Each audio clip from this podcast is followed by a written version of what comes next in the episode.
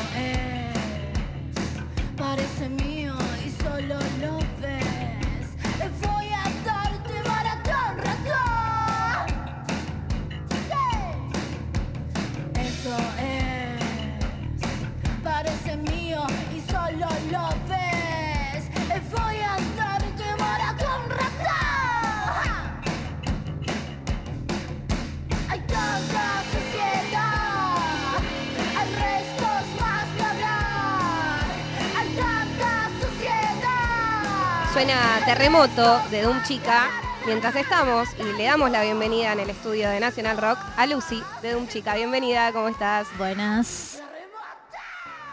Sí, gran grito es. bueno, contame un poco cómo surgió Terremoto, ¿no? Eh, la primera canción que publicó Doom Chica. Total, es el primer sencillo. Eh, Terremoto salió con Juanita, eh, solas en donde yo vivía en un estudio hace un tiempo. Y salió así muy en cinco minutos, ponele. Estábamos medio en una inspiración. ¿Hace cuánto fue más o menos? hace un año. O sea, nada, somos cachorrísimos. ¿Quiénes conforman Doom Chica?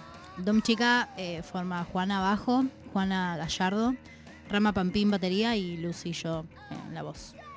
Y preguntarte también por esos silbidos que hay en el medio, como que me llamó mucho la atención eso, como que cuando escuchás en profundidad el tema tiene 1500 detalles, ¿no? Y, es, y, eso, y ese es uno de esos. ¿Cómo, ¿Cómo surgió ese silbidito?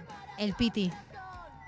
Corta. ¿En serio? Sí, es por el piti, o sea, o, o escuchar eh, bandas, en, no sé, cantantes que, que hacen eso, el piti, Juanse, Mick Jagger, ponele. Silbidos, sonidos de fondo. Increíble. Usted es una banda muy eh, del vivo, ¿no? Eh, como pensar que van a las, vas a los recitales de Doom Chica y ya muchos se saben canciones que quizás todavía no salieron, ¿no? Algo como muy particular porque se habla mucho de la música de las plataformas, de Spotify, de em, un fragmentito en TikTok para que se viralice, ¿no? Y acá como que el camino es inverso, como que Doom Chica es más en el vivo y después del vivo es que está llegando a las plataformas y esas personas que los ven es que después le ponen play y bueno, se viraliza o se recomiendan entre sí. Pero ¿cómo vivís eso o cómo lo viven? Es re loco eso. Es loco porque no, no, no sé si, si te lo esperás cuando estás ahí. Me- nos pasa que, que nos parece medio como natural de alguna forma, no sé bien por qué, pero mm, es verdad eso que decís. Va, nosotros, justo que recién hablamos como esa fecha de Mardel, que no habíamos ido nunca y que la gente por ahí no, no sabía quiénes éramos y de repente cantan un tema que no está ni subido y yo digo, fa, loco, esto es... O sea, no, no por, por, por ambición y qué sé yo, sino más desde lo humano, ¿me entendés? Me parece algo re, no sé, re, re loco, muy fuerte. ¿Cómo es tu relación con los recitales en tu vida? O sea, ¿cuáles fueron los primeros recitales a los que fuiste? Eh, ¿Cuáles eh, te choquearon que dijiste y, y tuviste un poco las ganas de decir, ah, quiero estar ahí arriba? Em, y desde, desde chica voy a Recis, creo que por, por mis viejos y por, no sé, de adolescente mandarme a, un lugar. Em, me pasa más por gente que no pude ver, eso de quiero estar ahí arriba, que es más como, bueno, no sé, Patti Smith, los Stones, cosas así, no tan nacionales, cosas que, que no vi, por ejemplo, yo a Patti no la vi, algo que me arrepiento mucho. Em, pero sí estuve muy conectada desde siempre. Quizás no tanto con, con ir a ver bandas desde piba, así como recitales grandes. Yo creo que el, el que más me marcó, ya más adolescente, miento. A los 11 ponerle fui a ver a Green Day y ahí ya sé, lo quita mal. Eso fue bastante re fuerte para mí, era igual muy chiquita. Y después fui a ver a Peter Hook, ponerle es un recital que me, que me movió un montón. Eh, pero siempre estuve más conectada desde como escucharlo en mi casa, ponele, que, que- que ir a verlos. Después todo eso empieza a suceder, supongo. Y Doom Chica, em, ¿cómo empieza? Tipo, ¿Cómo es la primera conversación en donde, ah, bueno, vamos a tener una banda?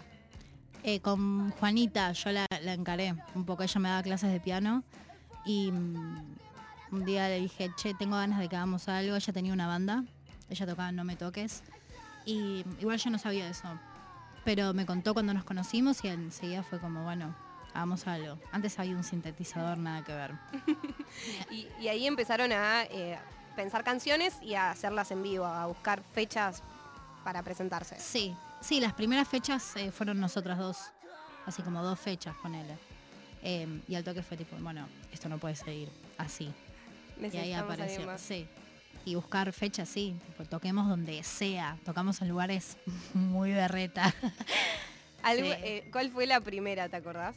Sí, la primera fue en el Limonero, que es un centro cultural de acá, de unas amigas, em, que éramos Juanita, yo y Rama tocó igual porque era el cumple de Charlie, hicimos un- unos temas de Charlie y, y esa fue la primera. Este, fue divertido. Hermoso, Sí. hermoso. Y a partir de eso, ¿cómo es que empiezan a subir los temas a, la- a Spotify y a todo eso? Tipo, ¿Cómo hacen eh, ese paso del vivo a la grabación? Eh, no son cosas, no, yo no, no sé muy bien cómo hacen todo eso. O sea, cuando empezamos a laburar con, con Stanis, él medio que se encargó de eso. Grabamos y, y hubo como un cronograma de este día pasa esto, este día pasa lo otro y bueno, se, se encargó él. Y hace un rato mencionabas como tu conexión con el rock. Eh, hay en YouTube una versión que ustedes hicieron, no sé bien en dónde, pero de Los Redondos, de Masacre en el Puticlub. Hoy justo es el cumpleaños del Indio Solari. eh, y te quería preguntar por eso, por tu relación con el rock nacional, particularmente por, con Los Redondos. Y los redondos, yo crecí con los redondos. Mi vieja es muy ricotera. eh, siempre se escuchó en mi casa los redondos. De hecho, me acuerdo que tenemos un disco doble, que es un recital en vivo de, de ellos, no sé dónde. Creo que son obras.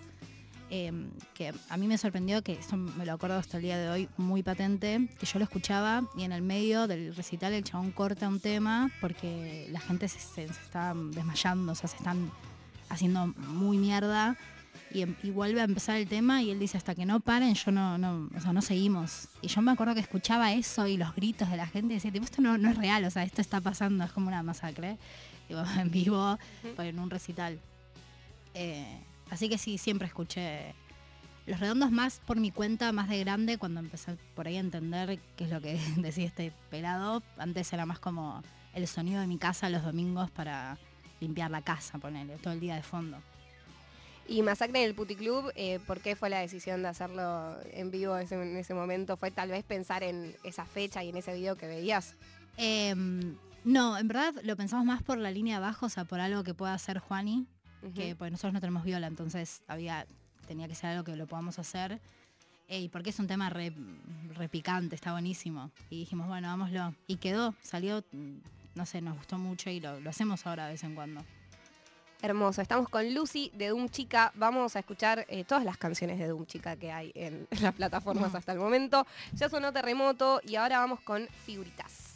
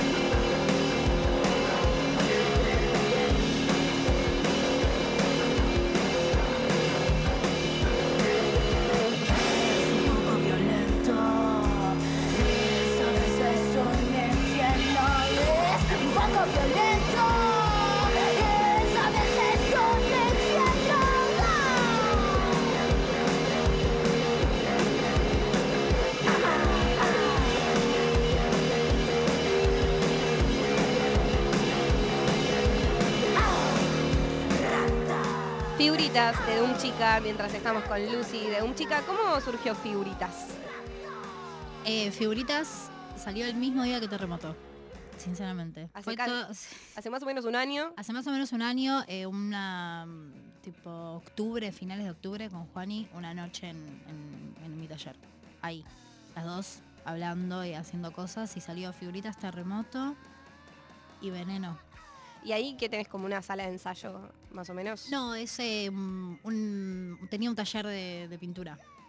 Eh, estaba ahí. Que se convirtió Se convirtió en muchísimas en un espacio de composición diverso. Total. Y Sí. recién fuera de aire estábamos hablando un poco de los redondos y creo que está lindo que, que lo charlemos porque las dos tenemos más o menos la misma edad, 25 años, eh, y de pensar que nosotras crecimos no con eh, el indio como quizás los de 30, los que tienen hoy en día 30 o 40, que fuimos creciendo con el símbolo de los redondos del indio, Total. pero no quizás con un análisis de la discografía o de las letras, como No, sí, sí, sí. eh, en ese sentido. Y recién me mencionabas de que por eso un poco eligieron también hacer Masacre en el Puticlub de los Claro. Redondos en esa fecha, porque lo sigue mucha gente joven.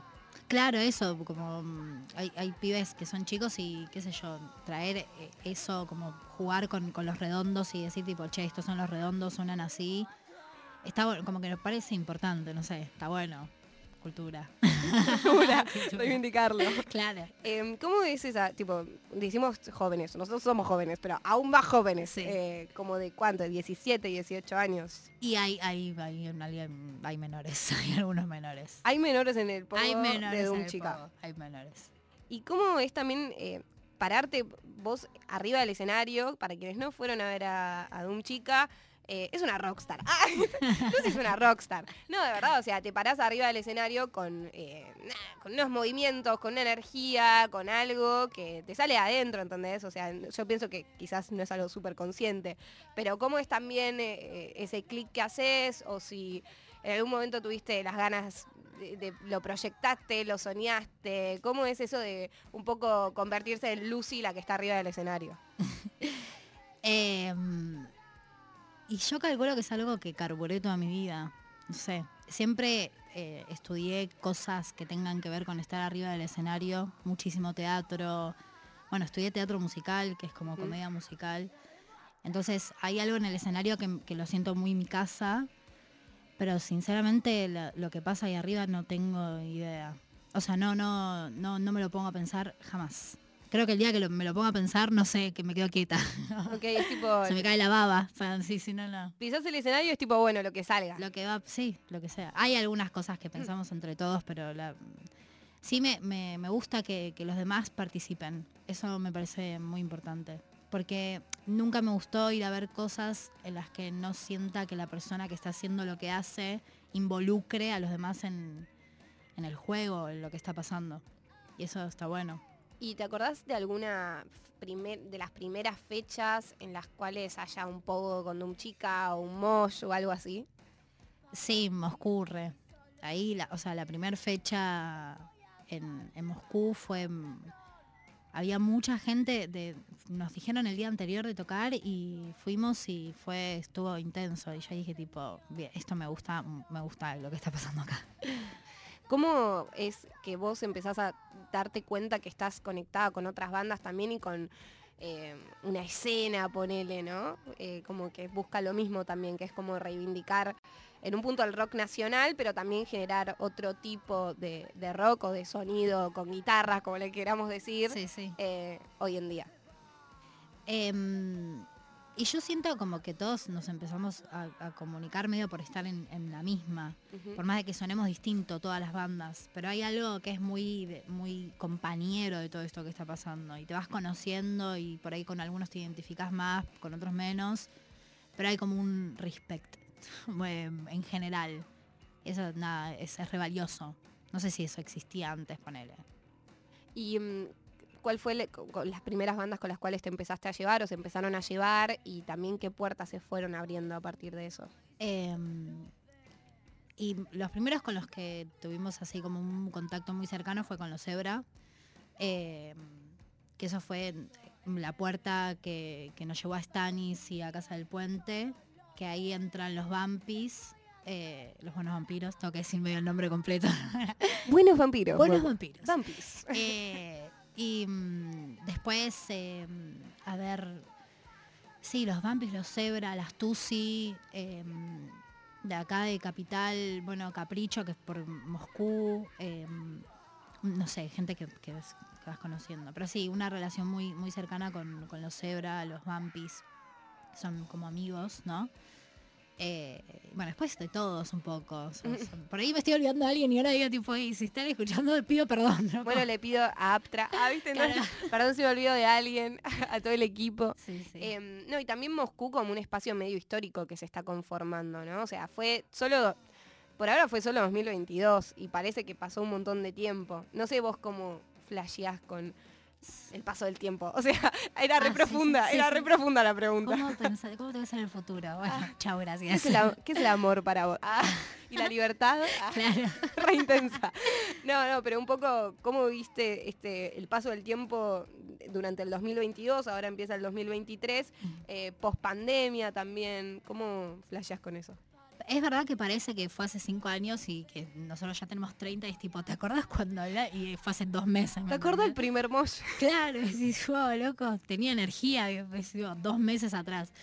Eh, no, pero sí pasa, fue, es muy rapidísimo. Yo eh, 2022 ni, entiendo todo lo que pasó, pero no, no, es... eh, hay cosas que ni me acuerdo, ponele, es todo muy rápido, fue un montón también. Para todos siento, como que fue re clave salir de, de- de la cucha esa de la pandemia y de repente es tipo, ¡prá! O sea, ya, no hay tiempo para pensar, esto está pasando acá y ahora. Chau.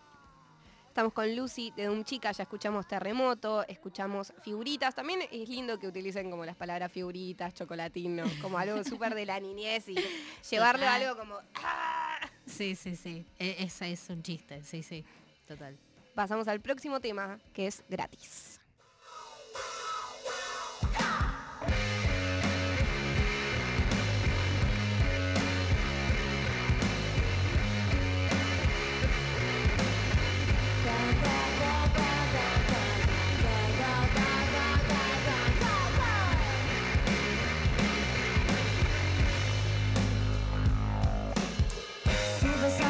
Vale por dos.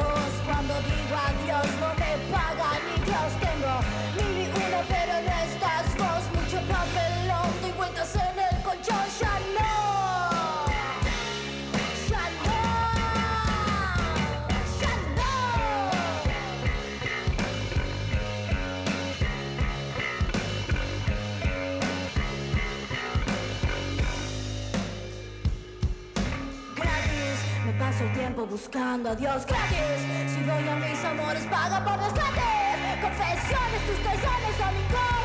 Gratis, gratis, gratis, gratis. Me paso el tiempo buscando a Dios gratis. Si voy a mis amores, paga por los gratis. Confesiones, tus traiciones, amigos. Gratis, gratis, gratis.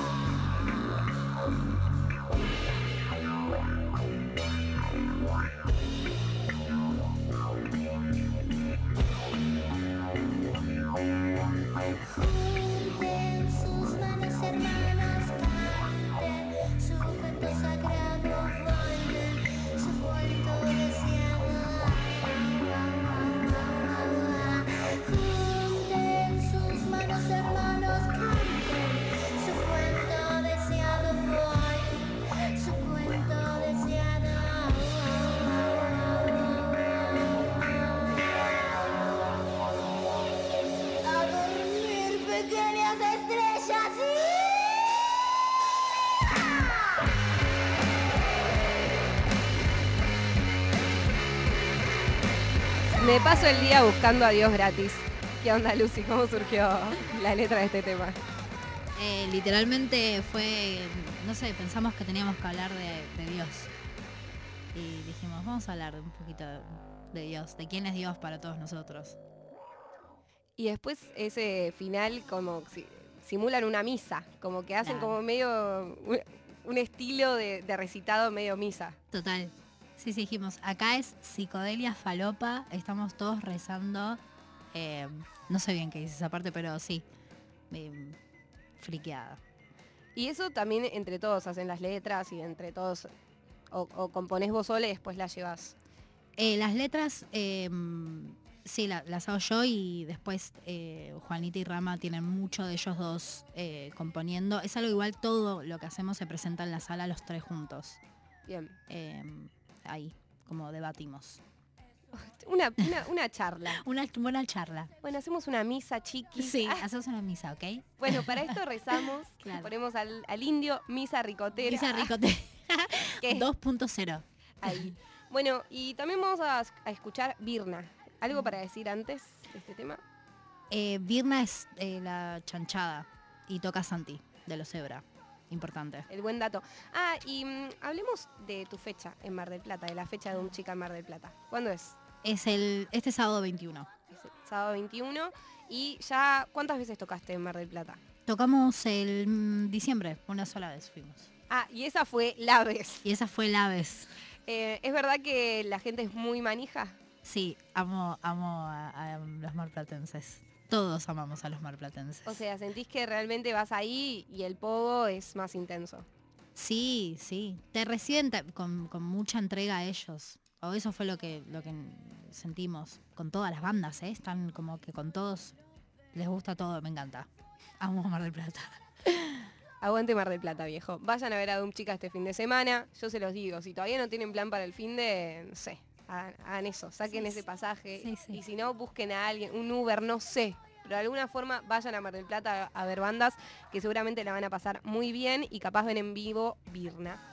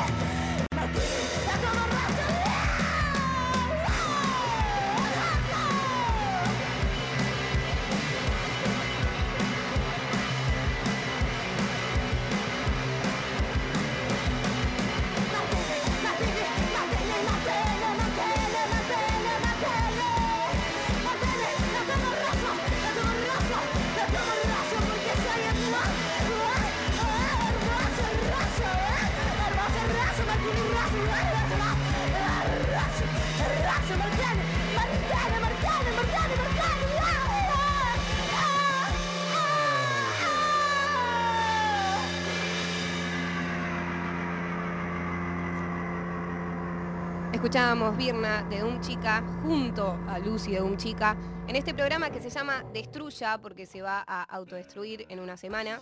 Es así, solo dura una semana. Se llama Destruya en honor al disco de Buenos Vampiros y porque tiene una canción que se llama Verano, con la cual empezamos este programa y porque este es un especial de verano también.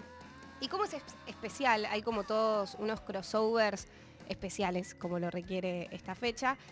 Como por ejemplo Delfina Gel en el estudio del Club Audiovisual. Bienvenida, Delfi. Buenas, ¿cómo va? Gracias por invitarme. Un placer estar acá. Vamos a estar escuchando en un ratito canciones del Club Audiovisual. También trajiste una selección de canciones. Eh, ¿Fue complicado elegirlas? Sí, yo me enrosqué ¿eh? un poco. Traté de pensarlo lo menos posible. Ok. O Lo- sea, Lo primero que salga. cuando me, yo te pregunté qué tipo de canciones teníamos que traer, si íbamos a hablar de algo, qué sé yo, y me dijiste, bueno, canciones que te hayan marcado, me sirvió. Dije, bueno, rápido, pienso canciones que me marcaron y Claro. las primeras que se me ocurrieron, las puse en la listita. Tanto Delphi como Lucy seleccionaron tres canciones para pasar acá al aire, para que ustedes que están del otro lado, cagados de calor, muriendo por dentro, digan, ok, voy a conocer música nueva o al menos me la van a presentar de una forma bonita. Y siempre escuchar una canción en la radio, no sé si les pasó, que tiene otra magia. Feeling. Eh, por- 100%. es como que no sé por qué, pero estás ahí, de repente estás en la radio y te sorprende un tema y es diferente a si lo pones vos en Spotify. Punto para la radio, viejo, para la vieja escuela. Total. De hecho, yo hay- no quiero spoilear mi lista, pero hay una banda de mi lista que yo tengo como una tradición conmigo misma, que es cuando la escucho en la radio, sé que va a ser un buen día, como que algo bueno va a pasar. Así que nada, también la puse un poco por eso. Increíble. Gente joven que escucha radio, viejo. La radio no murió. Acá estamos, las veinteañeras de la radio. Qué raro que son Bueno, muy bien, Lucy, el primer tema que trajiste, Em, Never Say Never de Romeo Boyd. ¿por qué? Es una banda que a mí me gusta mucho, ochentosa, eh, new wave, post-punk, post-pan. em, y es para mí una referencia directa a Sumo, que no sé, asumo, la banda Sumo, no asumo, sino asumo. Eh, que no sé si ellos sabían quiénes eran estos locos, pero es algo muy fuerte.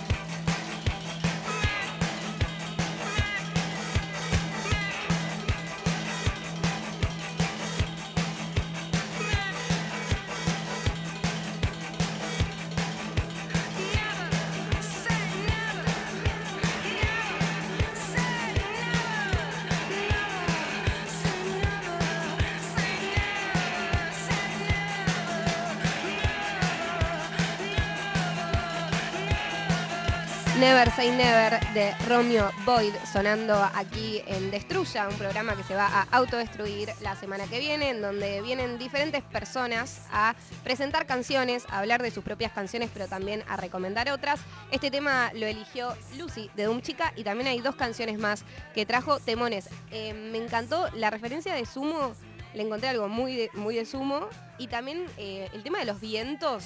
Ese, total. No, ese saxo es, sí, sí, sí. Es un serio. Además el videoclip, véanlo, porque es eh, medio como una referencia a una peli de Godard. O sea, hay como toda una cosa re mm, interesante. El videoclip es una locura. Y la cantante es un bombón, la amo. Ella eh, decía como que, mm, que empezó a hacer música porque le llegó un- una galletita a la fortuna que decía como dedicate al arte, lo que es jugársela, ¿verdad? O sea, se la jugó y mm, fue a ver ese día un recital de Patti Smith, pero como que se bajoneó porque dijo, para, para tocar tenés que ser tipo flaca, loca, hegemónica. Y después fue como una fiesta en Nueva York. En, Alta no sé historia. Sí, sí, mal. Y ahí dijo tipo, bueno, me chupa todo un huevo y lo hizo. Se lanzó. Increíble. Bueno, hay que, hay que hacer una peli, me parece. Hay que hacer una De- peli de la cantante de Romeo. Una, pero que hacer una peli como de bajo presupuesto, me parece. Obvio, obvio, low cost, obvio. Segunda canción que elegiste, Eh, Sugar Water Sí. de Sibo Mato. ¿algo para decir antes o luego? Es un, sí, luego, luego. The velocity of time turns her voice into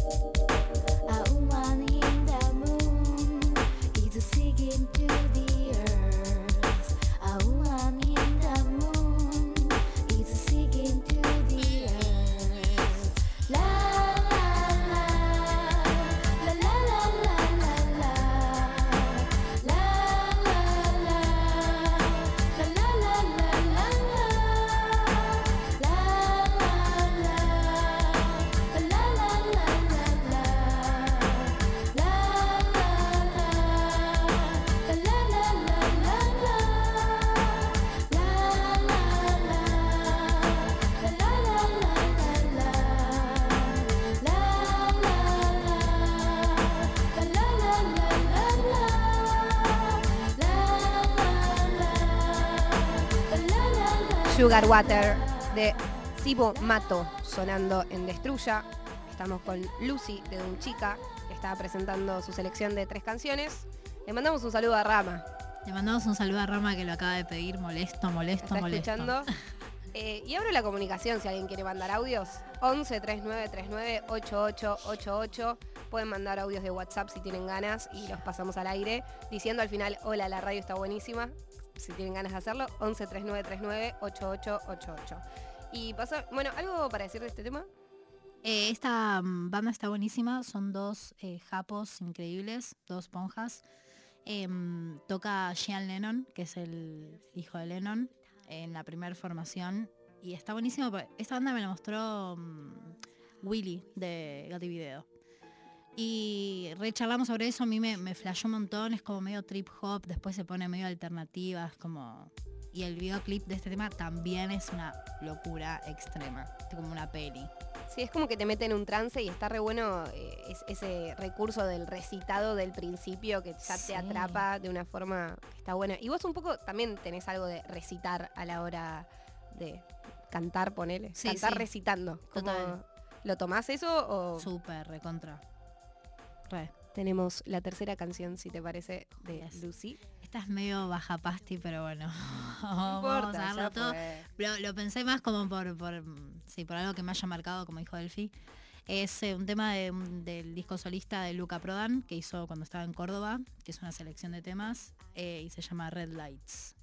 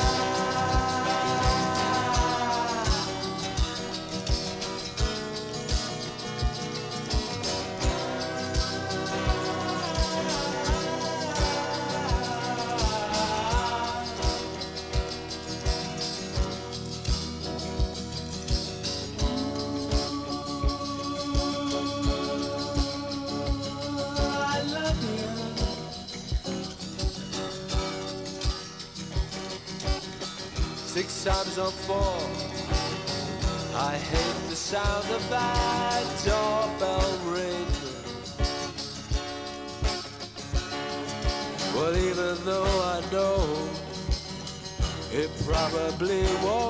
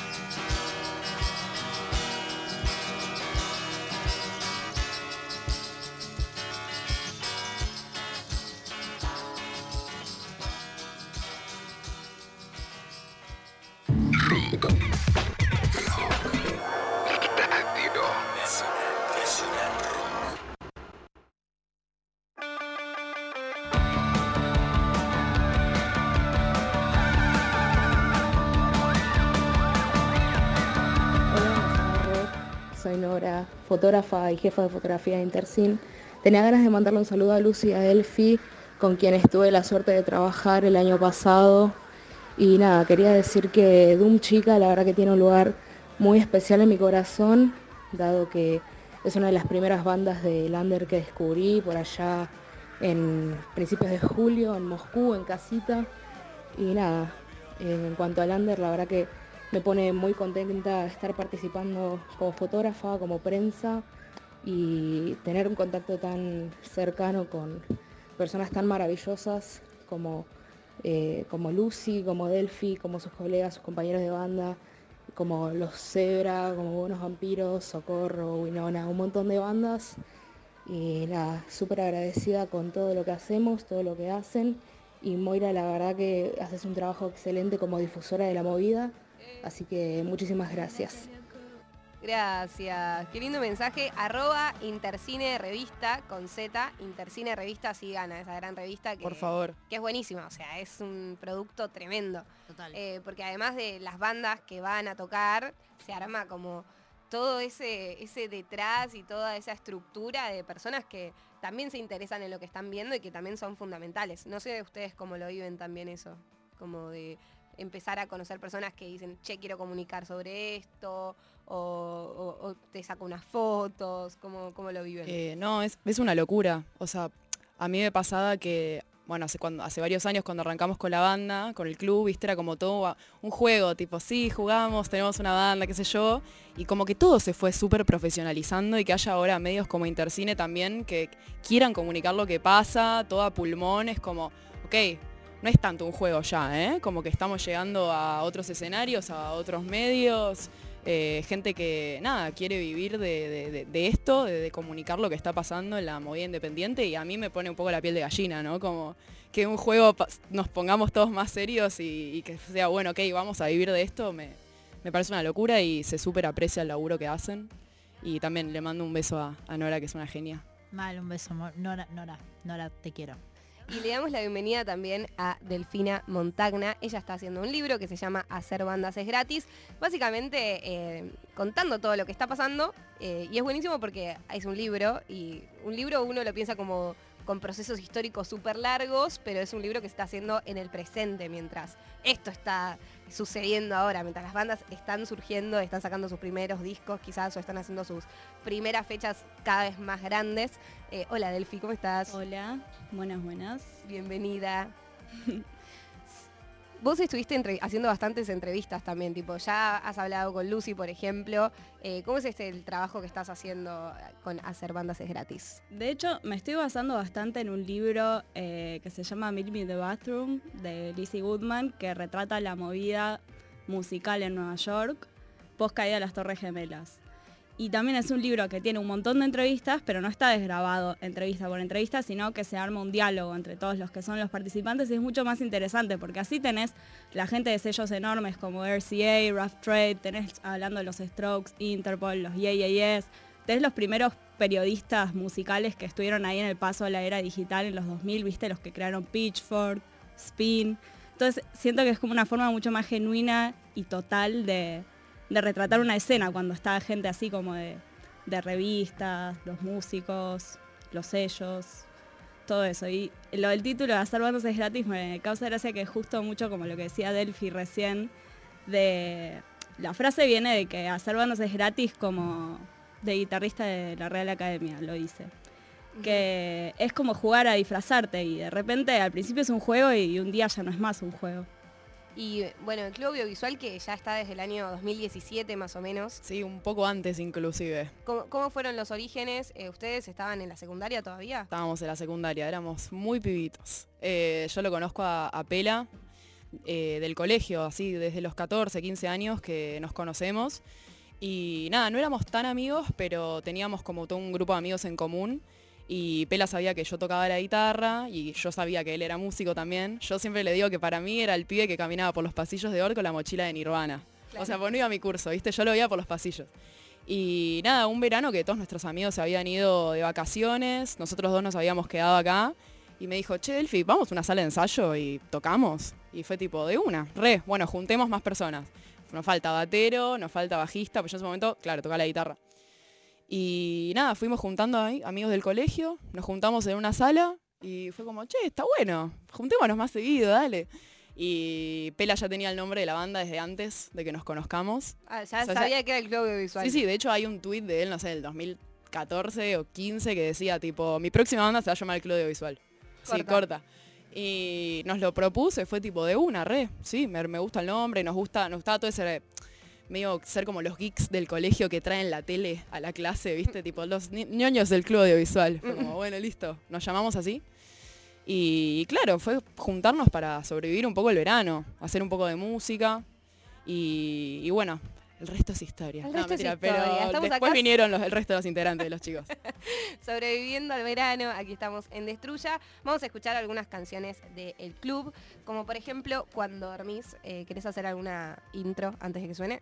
Eh, o después, si quieren. Perfecto. Outro. Ah.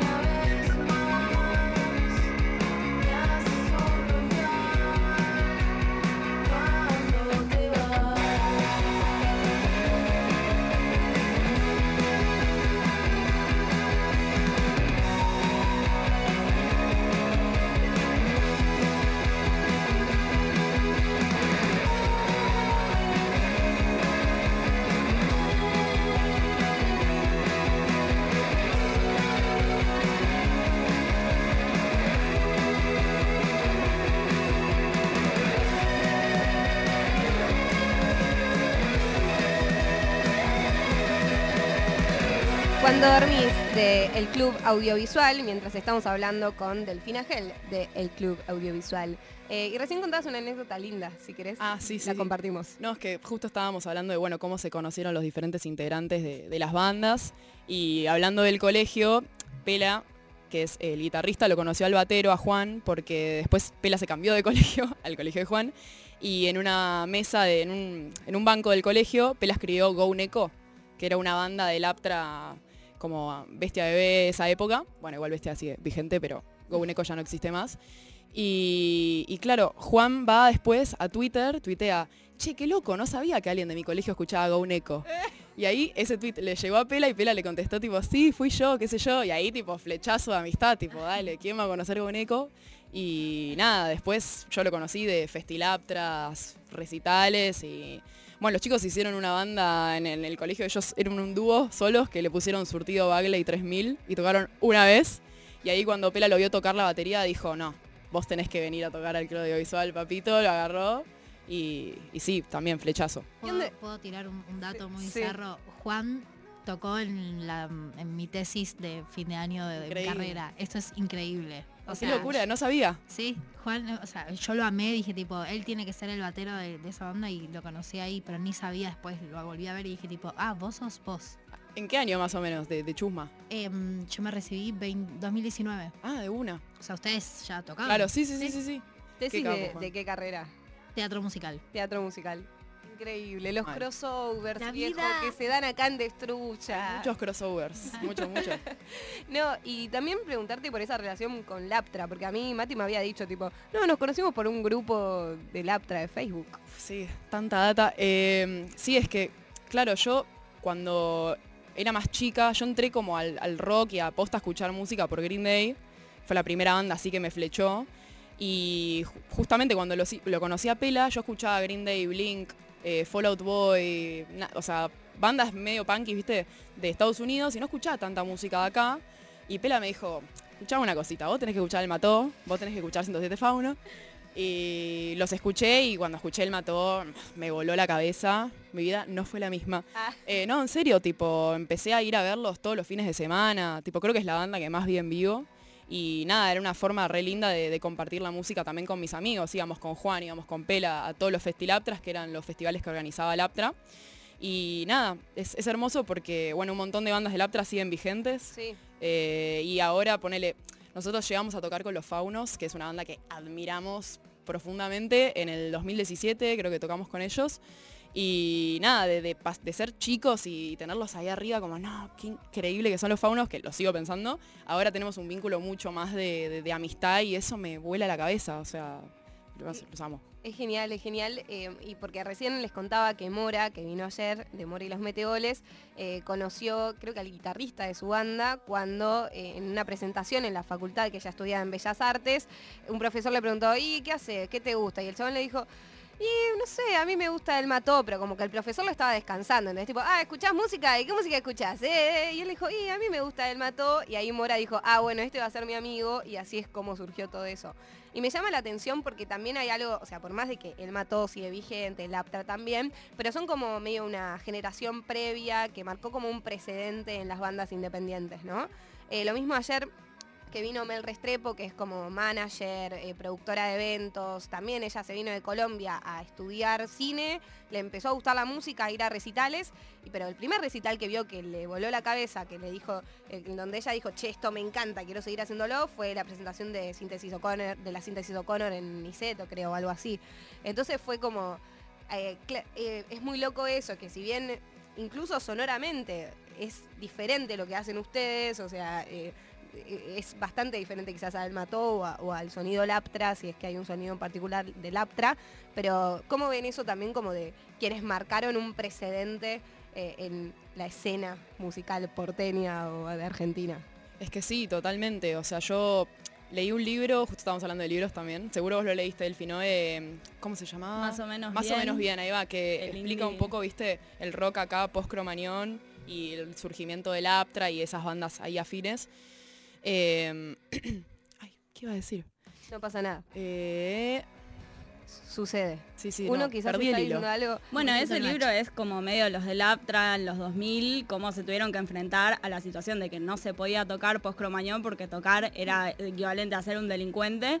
Y también justo ellos agarran el momento en el que la, gente empieza a producir en su propia casa, o sea, el- la independencia así, el indie como lo conocemos hoy, para mí eso fue como un primer paso bastante importante. Sí, exactamente, me acordé.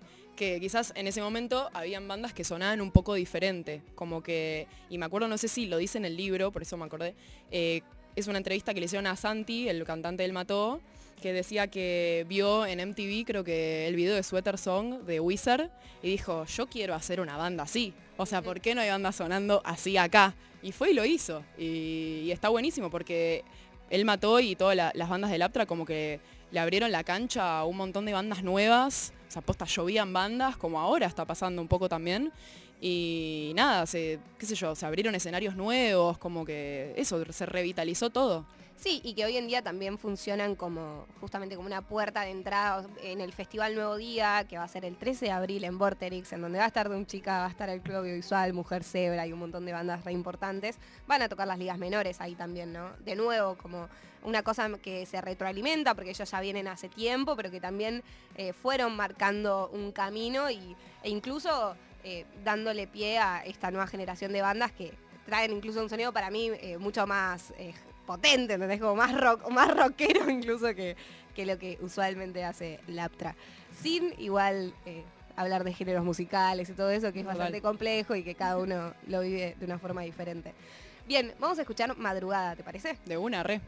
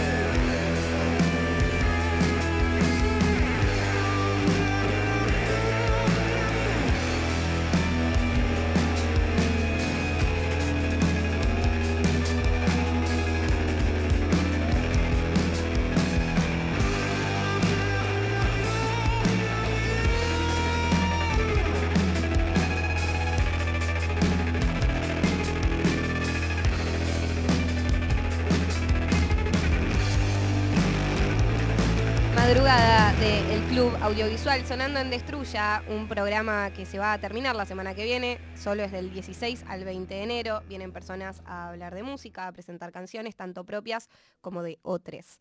Em, bien, ¿cómo surge madrugada? Uf, chan chan. Déjame pensar, porque O venimos cuando- con el disco hace mucho tiempo ya. Claro. Eh, nos pasó un poco que nuestro disco, lo el primero, ya no estamos tan solos, lo grabamos eh, a principios del 2020, antes de que caiga la pandemia.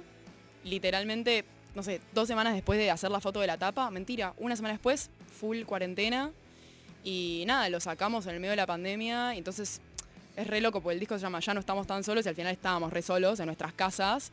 Y nos pasó que antes con los chicos eh, todo el tiempo estábamos juntos. Éramos como una, una brain cell pensando lo mismo todo el tiempo y de repente separarnos tanto y cada uno escuchar otras cosas nos hizo que nos cueste un poco para el segundo disco encontrarnos como... Porque teníamos muchas canciones, pero era quizás muy poco cohesivo, estábamos como por todos lados. Y fue, creo que Madrugada fue el primer tema del disco nuevo que salió así súper natural y que dijimos, es, es por acá, es esto, está buenísimo, esto va a estar en el segundo disco. Eh, así que nada, es como una, una buena carta de presentación para Con- lo que se viene también. Con eh, un videoclip que está muy bueno y que tiene una linda anécdota también. Sí, sí. Eh, recomiendo que vayan a ver el videoclip. Lo dirigió Juan, que es nuestro batero, que es- también es director de cine. Va, todavía está por recibir, pero sí, es director de cine y nada, es un capo, es alto laburo, se mandó con, con todo un equipo que, que organizó él, de, de compañeros de la Facu, todo súper autogestivo. Y lo que dice Moy es porque hay una parte en el video que pasa un tren por atrás, no quiero spoilar mucho, pero nosotros estábamos tocando adelante y nada, teníamos que calcular, esto fue filmado a la noche, entonces teníamos que calcular a qué horario pasaba el último tren y así nada, cuando venía el tren gritábamos, dale, cámara graba, dale, todos corriendo, dale, dale a tocar eh, mientras pasaba el tren y tipo, bueno, listo chicos, quedan tres tomas antes de que termine. Así que nada, está, está muy bueno. Y además tipo tocando ahí con el sonido del tren. No, es que tenías que, sí, además el sonido del tren, tratar de estar fachero mientras tocabas porque va a quedar filmado y es el único día que alquilaste la cámara, o sea, no se va a hacer en otro momento. Entonces era tipo, bueno, correr y no transpirar y parecer fachero y... Desastre. Increíble. Pero quedó copado. Y entonces, ¿qué se viene este año para el Club Audiovisual? Y bueno, este año, si Dios quiere, ah, eh, va a salir nuestro segundo disco. Eh, vamos a sacar una sorpresita más antes de eso. Pero, pero bueno, se viene el, el esperado, esperado para nosotros segundo LP, así que estamos muy contentos y espero que tocar muchísimo, que tenemos muchas ganas de comernos los escenarios. Buena, yes, shoegaze. No, y hay algo como que vos lo mencionás y lo mencionan también, que es el shoegaze como algo principal de la banda. ¿Cómo es que se fueron identificando con eso? Más allá de que, como mencioné antes, o intenté mencionar antes, es que cada banda tiene su trayectoria que no está atada a géneros musicales, pero sí capaz eh, relacionada con ciertos sonidos, sonoridades. Eh, yo creo que se dio muy natural. Eh, yo creo que, a ver, déjame pensar un poco. Eh, Pela, que es co- como el otro miembro fundador de la banda, siempre fue muy fanático de My Bloody Valentine, de Slowdive, y cuando lo conocí, él me empezó a mostrar todas esas bandas, que yo venía de, más, de un lado más punky. Empecé a escuchar esas bandas, empecé a escuchar, bueno, como decíamos recién, Niño Mercurio, eh, una banda genial que les súper recomiendo. Eh, y naturalmente, o sea, como Pela también es el guitarrista y el género shoegaze está bastante caracterizado por guitarras súper poderosas, medio que si tenés a una persona shoegazeándola toda en la sala de ensayo, inevitablemente va a ir por ahí. Y, y nada, fue muy natural, no pasó así. Recién mencionabas a plena, fuera de aire, mencionabas algunas cosas. Decilo al aire, por favor, Delfina. Eh, yo que estábamos hablando de Juan Olima. Oli, si estás escuchando este programa, te mandamos un beso acá a las tres. Eh, no, yo les decía que para mí Niño Mercurio es la mejor banda de shoegaze nacional y dije que me la bancaban decirlo al aire, así que acá lo estoy diciendo. También recomiendo que escuchen plenamente, que también es otra gran banda, también de Juan Olima. Eh, así que, ¿Cómo lo conocen a Juan Olima? porque Juan Olima, ah, nunca le digo el nombre completo y ya lo dije cinco Es veces. Oli. Oli, Oli. Eh, tiene un, como un sello discográfico autogestivo que se llama Sin Tierra Discos. Él hace cassettes. Y para nuestro primer EP lo, lo ubi- ubicamos por Instagram y le escribimos a ver si se copaba en hacernos unos cassettes. Y se recopó, le re gustó la banda y ahí como que empezamos a entablar una relación de amistad. Después editó nuestro segundo EP en cassette y después el LP. Así que muchos años. Y él siempre organiza fechas, arma movida, así que nada, siempre está presente. Aguante, le mandamos un saludo también desde acá entonces, desde Destruya. Eh, ¿Cómo se llevan con los cassettes? Tipo, ¿qué onda ese formato? Pasa que en su momento, cuando empezamos a. Cuando empezamos la banda, no teníamos mucha plata, o sea, éramos adolescentes. Y, y bueno, fue como el formato más accesible que conseguimos para poder editar algo físico. Y fue como nuestro primer merchandising oficial, digamos, de la banda. Porque también hacer remeras es caro, hacer todo es caro. Y la verdad que, no sé en su momento cuánto nos habrá salido, pero el último cassette que hicimos nos costó 100 pesos por cassette. Claro. Y la gente Y es re lindo tener un cassette de club. Definitivamente es hermoso, pero pone, yo no, no- tengo en mi casa para reproducirlo, por ejemplo. Eh, pero lo tengo ahí en, la repisa y digo, es, mi disco, ¿entendés? Y lo tengo físico. Eh, y además lo puedes vender súper barato, o sea, no sé, lo vendés a 400 pesos y ya te haces una moneda y la gente lo puede comprar porque es súper accesible. Increíble. ¿Ustedes cómo se llevan con el formato cassette?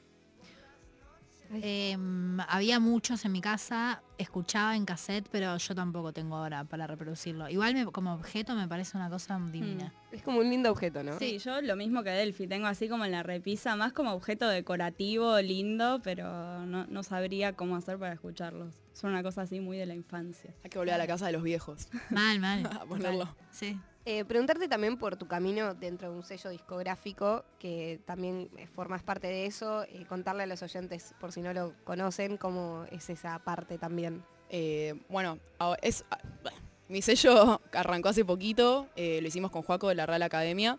Eh, la verdad, de vuelta, era una joda y quedó. Todo, todo creo que mis proyectos arrancan como un chiste para divertirme y termina siendo algo súper copado. Porque mm, Juaco estaba con el primer EP de la Real Academia, que no sabía si subirlo, si no subirlo, viste, yo estaba ahí insistiéndole, tipo, dale, está buenísimo, a la gente le va a encantar, subirlo. Pues lo había subido a Bandcamp.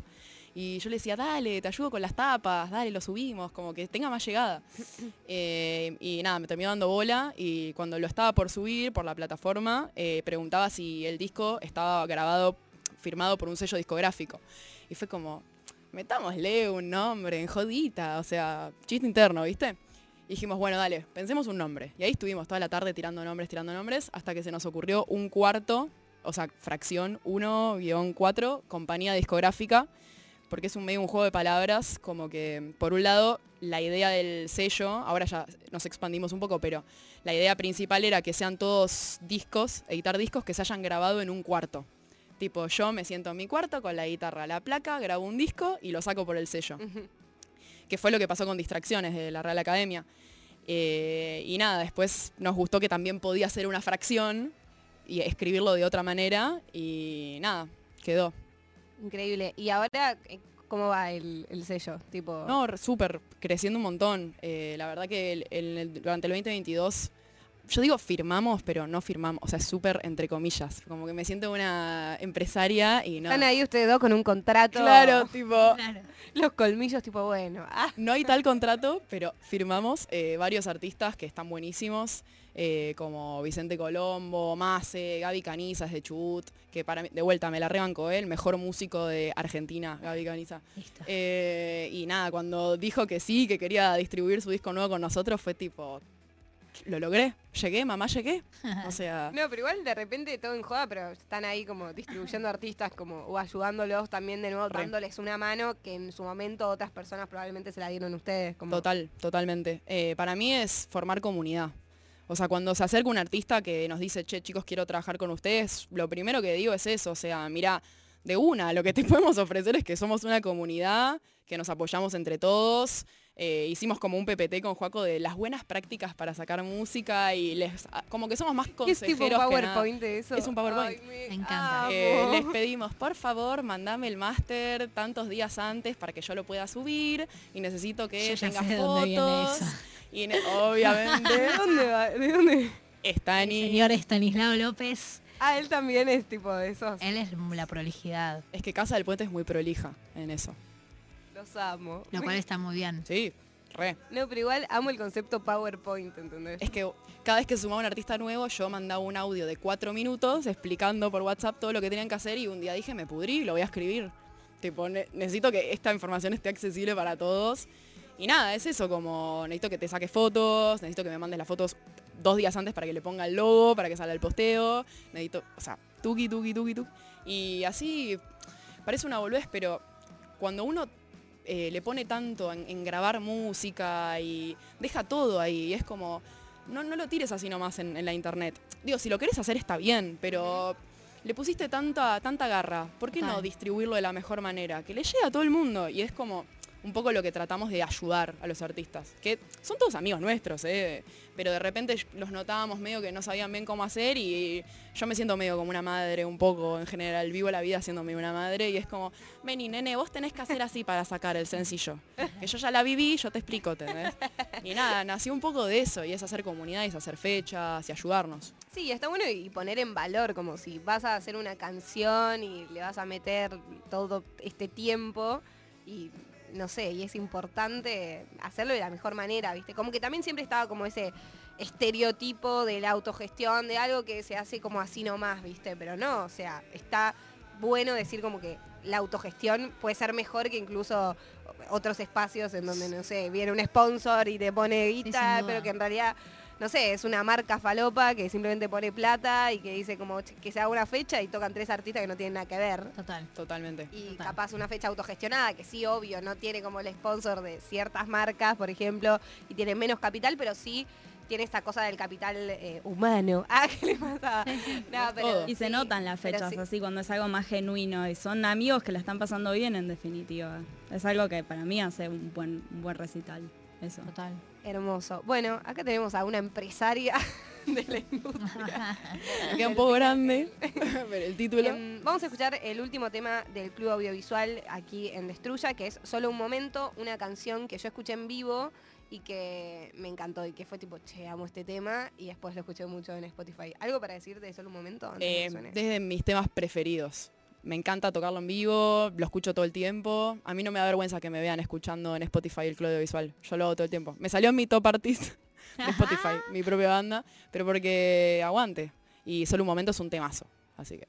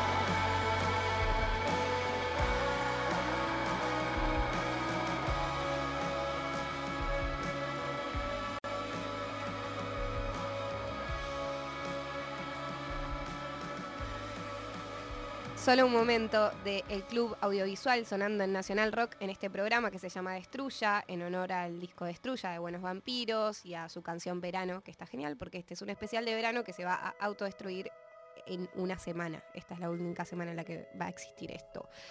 Las personas vienen a presentar sus canciones, pero también a, a presentar canciones de otros, como por ejemplo Delphi, que eh, nos trajo una selección de tres canciones que la marcaron. Ujú. ¿Querés presentar la primera o explicar por qué? Bueno, la primera que puse en la lista es Pulling Teeth de Green Day, ¿no? Sí. Bueno, Green Day es la banda de mi vida, es mi banda preferida, Sí. lejos. Eh, a los 11 años yo, toda chiquita, descubriendo la música, escuché 21 Guns en la radio y dije, ¿qué es esto? Esto es Green Day, me compré todos los CDs. Tengo todos los CDs de Green Day en mi casa. Y Dookie es un disco que, desde mis discos preferidos de Green Day, me marcó todo el disco. O sea, me costó mucho elegir un tema en especial de ese disco. Pero elegí Pulling Teeth porque de las primeras veces que nos juntamos a tocar con el club, habíamos quedado en cada uno elegir un tema para hacer un cover, porque al principio no teníamos canciones nuestras todavía, y yo elegí Pulling Teeth para tocar, así que nada, la tengo acá, acá como en el corazón. Y Lucy, ¿cuál es tu relación con Green Day, si quieres contar? Yo fui muy loca fan de, de tipo 12 años, enfermedad, nivel, mi habitación tenía solo canciones de Green Day escritas en la pared, tipo, ah, soy muy adolescente incomprendida y escucho Green Day. Y, eh, pero me gustaba mucho y lo fui a ver de chiquita y flashé. Después me olvidé mucho tiempo de Green Day, pero ahora como que volví a enamorarme un poco. Yo- somos muy contemporáneas, porque claro, yo a los 12 también, o sea, viví los dos, tenemos la misma edad, y me recibí de la primaria, la fiesta de egresados de la primaria, entramos todos con Wake Me Up o en September Ends. Por supuesto. Pero además no entendía nada porque, viste, te hacían entrar en un saloncito de fiestas, eh, todos como medio de la mano, encima tipo nene, nena, no tenía ningún tipo de sentido, nene, nena, agarrado de la mano, tipo en una fila, y todos entrando con Wake Me Up o en September Ends, tipo, Re depre. depre. Mal, mal, mal, Todo mal. re La triste, canción tipo- que Billy le escribió al viejo que Total. se fue a la guerra, no, no, no sé qué pasó. Los, Todo pa- ahí, los sí. padres viendo cómo se reciben sus hijos con la canción más triste del planeta, el paso del tiempo. Sí, sí, sí. Bueno, bien, escuchamos la primera canción que recomienda acá Delphi Gel en Destruya, Pulling Teeth, Teeth de Green Day.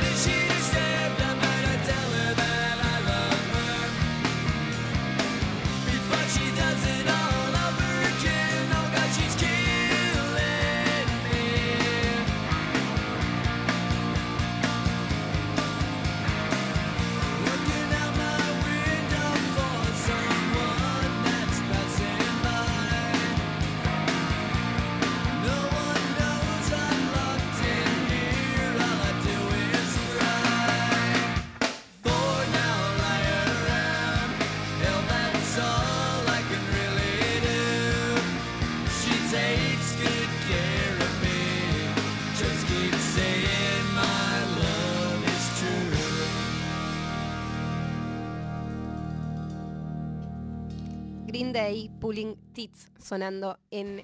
Casi digo alerta urgente, pido perdón. Sonando en alerta urgente casi digo. Alerta urgente, un programa que va a empezar en febrero.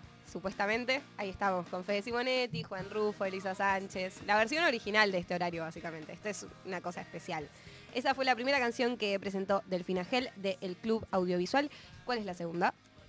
Ah, la segunda es... eh, Es la de un artista que hemos eh, mencionado acá, muy icónico, de la, del Aptra. El machete. Tenemos a él mató a un policía motorizado. Ah, ¿viste? Lo decía. Estamos. El día del huracán. Ahí va, porque estaba entre Tormenta Roja y el Día del Huracán. Dije, ¿cuál mando, cuál mando, cuál mando? Y elegí la ma- me pareció un poco más ATP el Día del Huracán, porque Tormenta Roja se escucha muy mal. Va, estaba como muy low-fi y dije, no, bueno, vamos a ir a la radio. De una, bien ahí que elegí esa. Eh, Eso.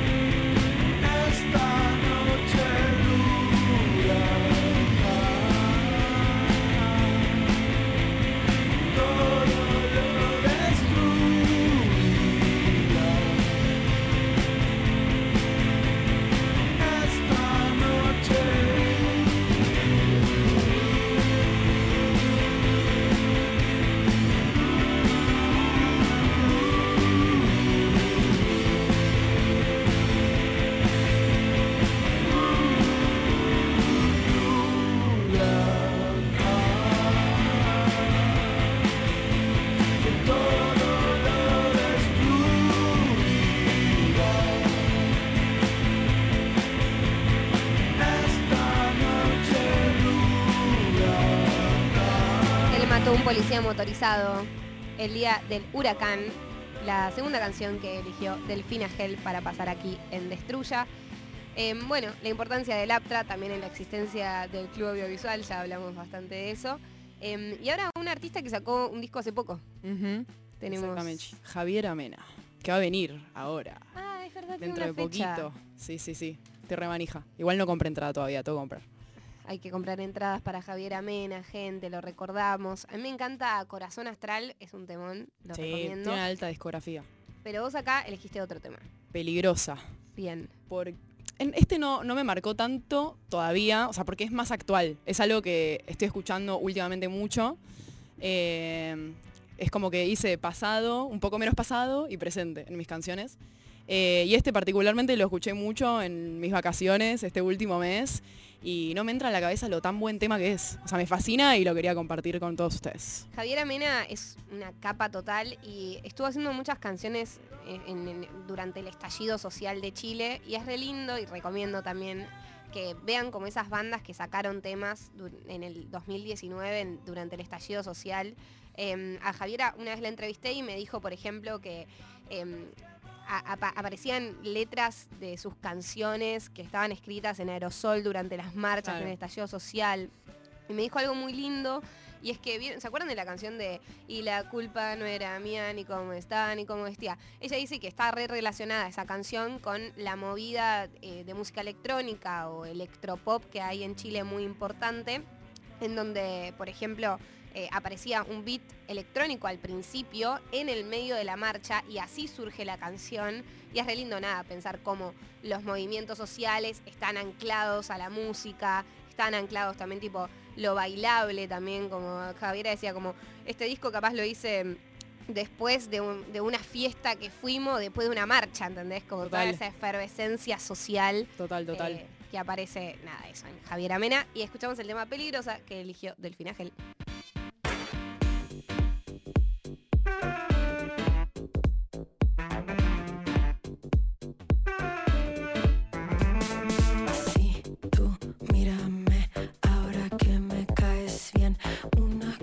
Te diré, ey, escucha y mírame. Y si yo veo en ti tantas ganas de sentir el deseo de domar en el arte de amar. No tengo miedo porque soy. Si me pides más, yo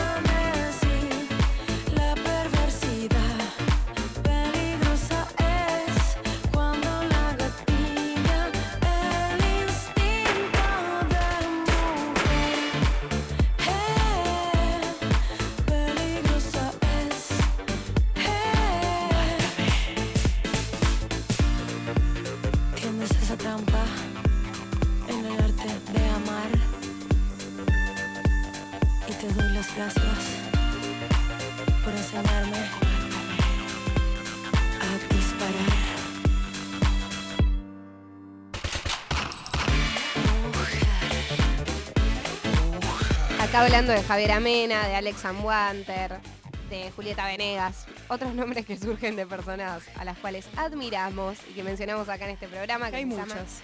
Destruya, así es. Como por ejemplo, yo admiro a Delfina Montagna, que está haciendo un libro que se llama Hacer bandas es gratis, ya lo dije hace un ratito, el under en Buenos Aires post pandemia.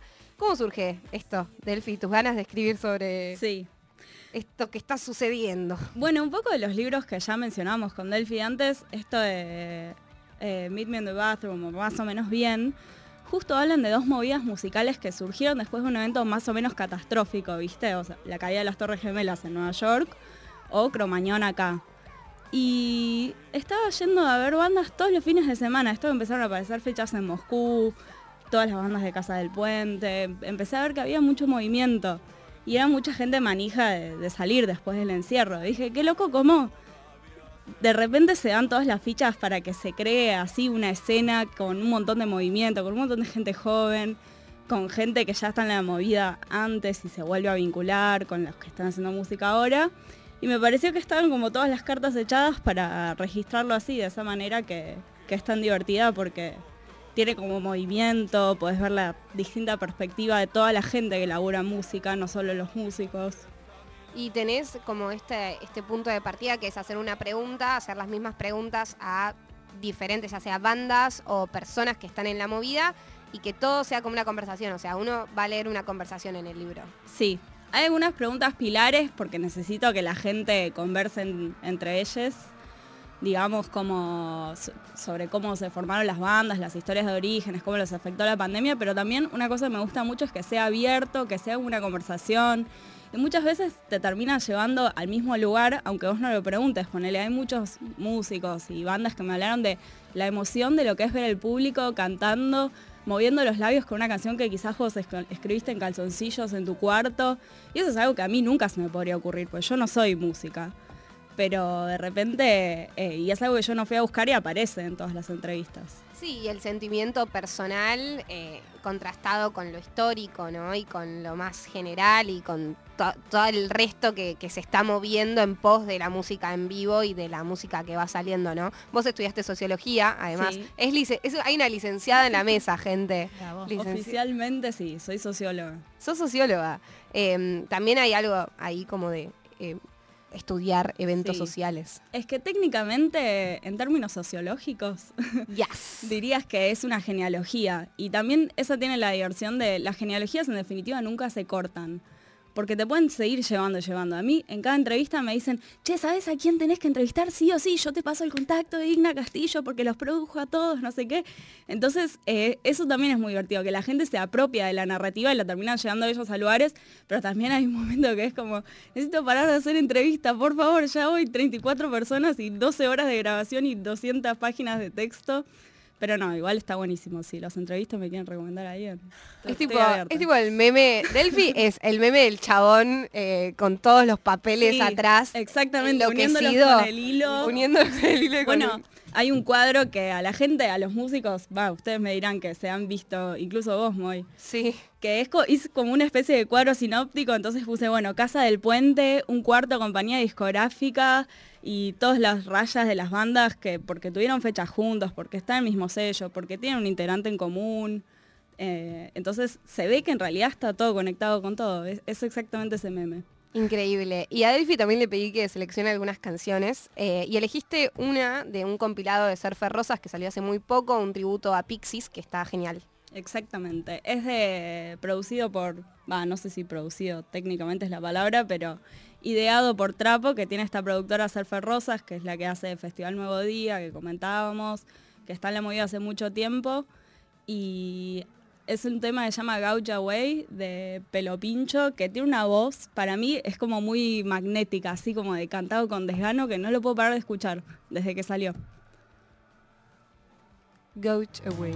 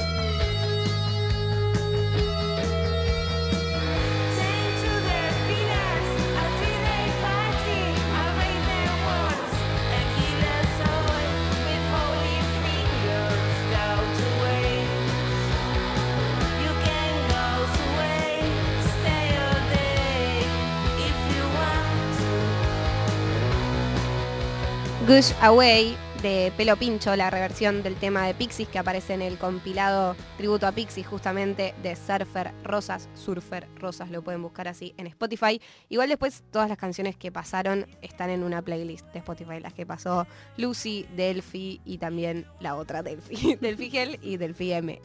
Delphi G y Delphi M. Em, también tenemos otra canción de PS. Sí, es PS Exclusive de Life Without Buildings. La saqué de un programa en YouTube que se llama What's in My Bag. Y son las bandas que van a una disquería enorme en Los Ángeles y eligen discos que a ellos lo marcaron un poco lo que estamos haciendo acá. Pero es muy divertido porque vos podés escuchar los que escuchás y este lo elegía Clairo y tiene algo muy, muy velvet que a mí, pero con más gritón también me encanta.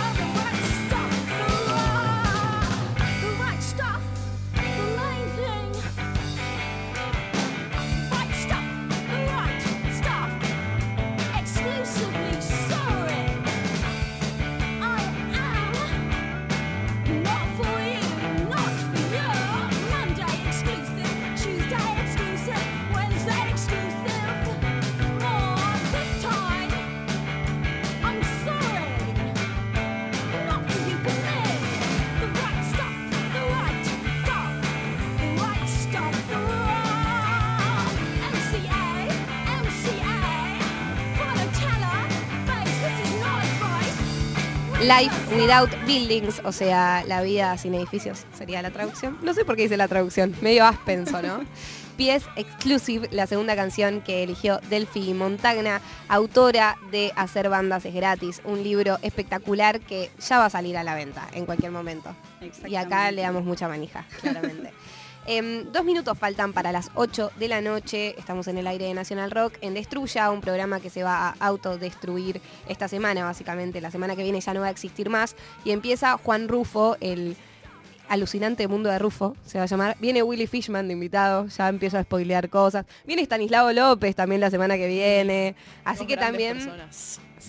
Sí, sí, sí. Así que la Tita de La Fin del Mundo. Una gran persona. Sí, va a ser un gran programa, así que escuchen también la semana que viene porque en este horario va a estar el alucinante mundo de Rufo con más charlas sin precedentes en la radiofonía nacional. Muy bien, estuvieron al aire Lucy de Un Chica, muchas gracias por haber venido. Gracias. Eh, fecha para mencionar alguna. Este fin de Mardel y si no en febrero en camping con Mori los Meteoles y las Tusi el 10 de febrero. Y se viene esta, este año un disco, el disco. El ¿Disco? 23 de... Uy. No se podía decir. Estanislao López está mandando Perdón, un loco, PPT bueno, diciendo. ¿Para qué me invitan? Sí, en Bien. febrero sale el disco, chau. Perfecto. Drop the mic. Eh, Delphi, Eh, chivo fechas. sí. El 4 de febrero vamos a estar tocando en Niceto Club con Winona Riders y con Mujercitas Terror en el marco del Festival Refresco. Festival que está buenísimo. La otra fecha está buenísima, toca plenamente, que ya se las recomendé. Toca 107 faunos, niños envueltos, o sea, dos fechones imperdibles. Y después tocamos, bueno, el Festival Nuevo Día, que ya lo venimos mencionando, que va a 13 estar de abril. imperdible. 13 de abril, Festival Nuevo Día. Festival Nuevo Día, 13 de abril. Delphi Montagna, muchas gracias por haber venido. Eh, este año se viene el libro. Sí. Y notas, eso yo, empezar la carrera así, en periodismo Y musical. yo les digo que chequeen Indie hoy porque van a ver unas buenas notas de Delphi Montagna, así que nada, Bueno, justo- atentis. exactamente, justo el último tema es sobre una nota que está apalabrada para cuando salga el disco entero, que va a ser en marzo. Una banda de eh, un cuarto, del sello del Fijuaco, Se llama Vicente Colombo. Vicente Colombo, si te veo te cago a piñas. Perfecto. Eh, Berenice Vieto en la operación técnica. Muchas gracias, Bere. También antes teníamos a Nazarena. Nazarena Taliche en la operación técnica en la primera hora, Flor Trevino en la producción. Este programa se llama Destruya por el disco de Buenos Vampiros y porque empezamos con la canción Verano, que está increíble, y este es un especial de verano y se va a destruir, por eso es todo el concepto. Y cerramos entonces con la canción Si te veo te cago a piñas de Vicente Colombo. Eh, va a salir un disco de Vicente Colombo, Delphi les va a hacer una nota y la van a leer en Indie hoy. Delphi Gel pasó por el aire de National Rock, del Club Audiovisual. Lucy de un chica, Delphi Montagna del libro Hacer bandas es gratis. Yo soy Moira Mema. Adiós. Es que yo creí que ya lo superé. Que te deseché junto al cajón de cosas no tan nuevas. Y me pregunté